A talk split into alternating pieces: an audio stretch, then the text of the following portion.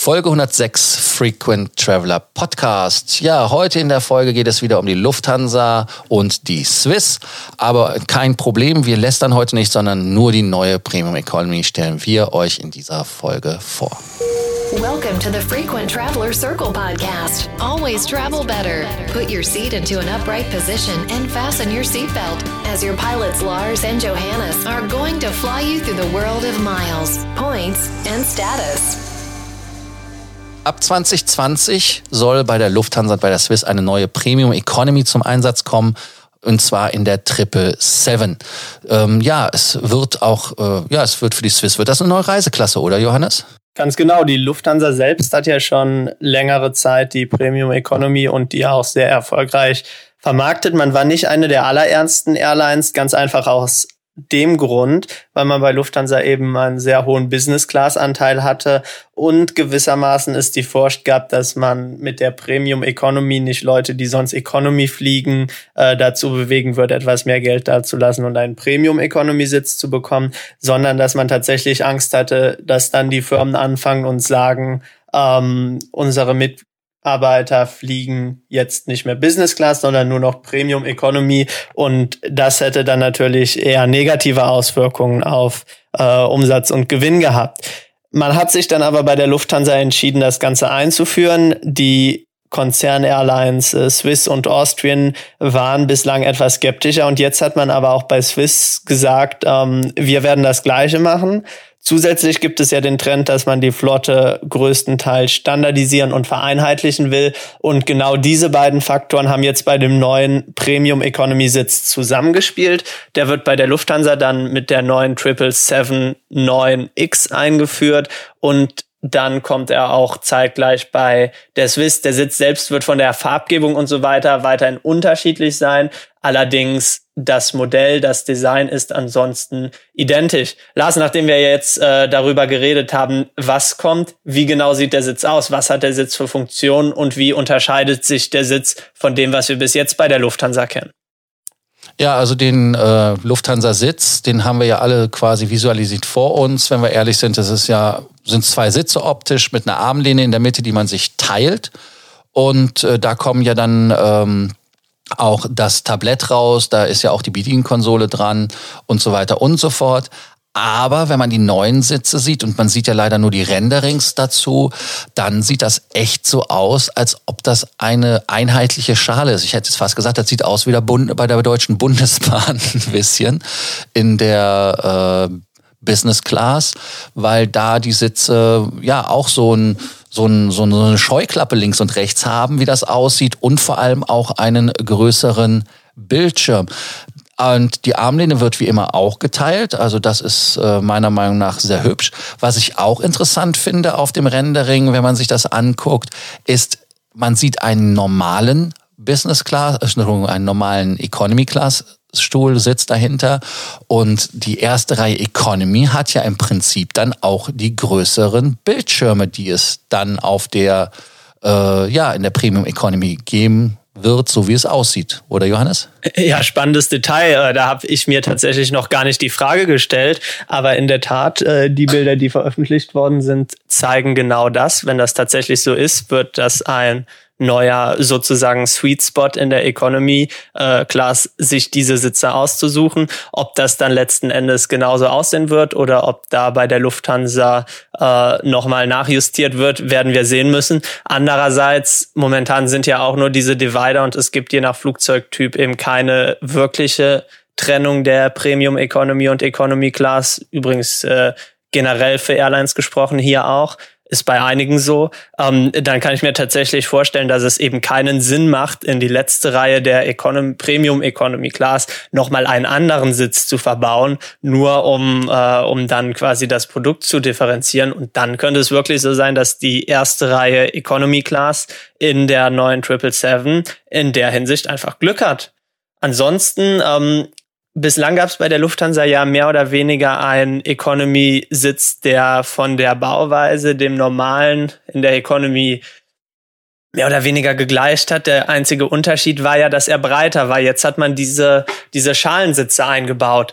ich persönlich finde die Schalensitze ja immer etwas, etwas schade, weil, weil so gesehen was Platz verloren geht. Der Vorteil ist natürlich, äh, dass so für den, der hinter einem sitzt, der Platz immer der gleiche ist, egal wie weit man äh, nach vorne oder nach hinten gerückt ist. Hast du da eine gewisse Präferenz? Sagst du Economy Class, Premium Economy, Schalensitze finde ich besser als normale Recliner-Sitze? Äh, ja, also äh, ehrlicherweise nein, äh, weil ähm, habe ich mir keine Gedanken drüber gemacht. Das Einzige, was mir halt in der Tat aufgefallen ist, was ich eben nicht erwähnt habe, du aber Gott sei Dank ja dann erwähnt hast, ist ja in der Tat, wenn man den Sitz verschiebt, dass der Hintermann da halt nicht äh, betroffen von ist, weil das eine Hartschale ist, so wie es aussieht. Und ähm, das ist eigentlich schon dann wieder ein Vorteil. In der, ich glaube auch, dass in der Economy, wenn die Leute ähm, sage ich mal, so wie bei Emirates das ja auch ist, dass die Sitzfläche zum Beispiel nach vorne geht, wenn man sich nach hinten lehnt und der eigene Bereich zusammengestaut wird, dass dann die Kopfschmerzen des Hintermanns, weil er weniger Platz hat, ähm, durchaus geringer werden. Also insofern eigentlich ja, eigentlich kann ich es befürworten. Lange Antwort, äh, wo auch eigentlich ein Ja gereicht hätte.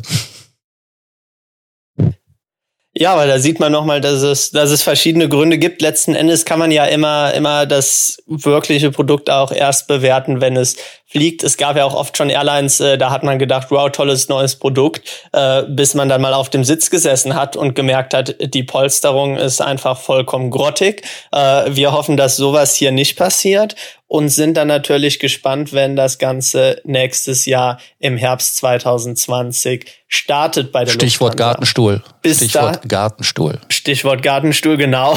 Das war ja damals. Wie, wie lang werden die Gartenstühle schon mittlerweile verbaut bei Lufthansa in der Economy Class? Ähm, ja, keine Ahnung. Also man hat ja verschiedene Generationen jetzt von diesen Recaro-Sitzen und ähm, die NEC, also die neue Europakabine, wie das ja so schön heißt. Äh, wie lange gibt's die schon? Also die gibt's ja auch schon länger, aber man hat ja den Sitz meiner Meinung nach verbessert, dass der sich nicht mehr so schnell anfühlt, als ob man den schon seit dem Zweiten Weltkrieg äh, im Flugzeug hat, dass der nur aus der U-52 umgebaut wurde in den A320. Ähm, also das ist schon okay geworden, aber was halt das Riesen, meiner Meinung nach das größere Problem ist, ist wirklich der Sitzabstand. Also es ist halt unkomfortabel geworden vom, vom Sitzabstand und teilweise auch nicht mehr akzeptabel, wenn man die hinteren Reihen sich anschaut. Aber äh, wie gesagt, äh, wir reden ja hier jetzt von der internationalen Reiseklasse. Also das heißt, dass die Lufthansa, und das hatten wir ja auch in einem Podcast vorher, hatten wir auch bei den 321 Extra Long Range gesprochen, ähm, die da den ja nicht haben will, Gott sei Dank. Deshalb ist der Gartenstuhl ja nicht so ein großes Thema, weil äh, hört hört, Carsten Spohr hat gesagt, dass Flüge über, ich glaube, vier Stunden, wenn ich es richtig zitiere, ähm, nicht in einem Narrowbody geflogen werden sollten. Ähm, ich könnte jetzt natürlich so sagen, was war denn da los mit ähm, Frankfurt, Baku nach, äh, wo war es? Pune war es. Ähm, das war ja mit einem 319er. Ja gut, ähm, wer kümmert sich um Details? Ähm, das war, na, man muss der Ehrlichkeit halber sagen, es war eine Ausnahme, weil Lufthansa war eine Drucksituation, die durften, wollten die Flugrechte nicht verlieren und äh, mussten aber liefern und äh, die Schweizer waren ja relativ platt mit dem Rücken an der Wand und ähm, deshalb war das eine Ausnahme. Aber grundsätzlich, wie gesagt, äh, wir reden hier über die internationale ähm, Reiseklasse Economy und da ist es eigentlich ganz gut. Und das Thema ist ja auch Premium Economy, deshalb wieder ganz schnell zurück. Ähm, sie macht eigentlich einen guten Eindruck. Äh, ich mag es, die Bildschirme sind äh, größer. Äh, Ob es jetzt privater ist äh, durch die Scheuklappen. Äh, man, wir müssen, ich muss mir den Begriff Scheuklappen in dem äh, Zusammenhang, glaube ich, patentieren lassen.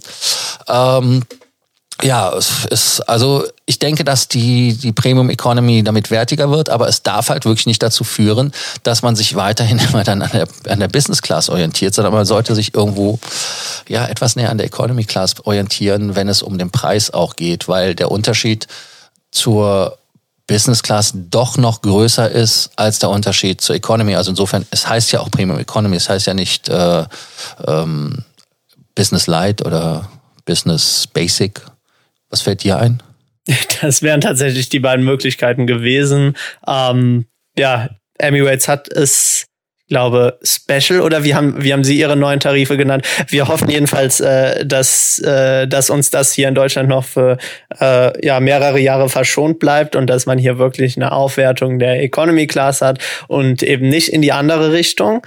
Ähm, das war's zu dem neuen Sitz. Ihr könnt euch, äh, könnt euch den Sitz natürlich dann ab nächstem Jahr, wenn ihr die richtigen Routen bucht, äh, buchen und Probe. Wir freuen uns dann natürlich auch von euch zu hören. Bis dahin schreibt uns gerne, wie ihr die jetzige Premium Economy bei der Lufthansa findet, ob das für euch eine Option ist oder nicht. Und wir freuen uns ganz besonders, wenn ihr morgen wieder einschaltet. Bis dann. Please do not forget, you can connect with your pilots on Facebook or LinkedIn.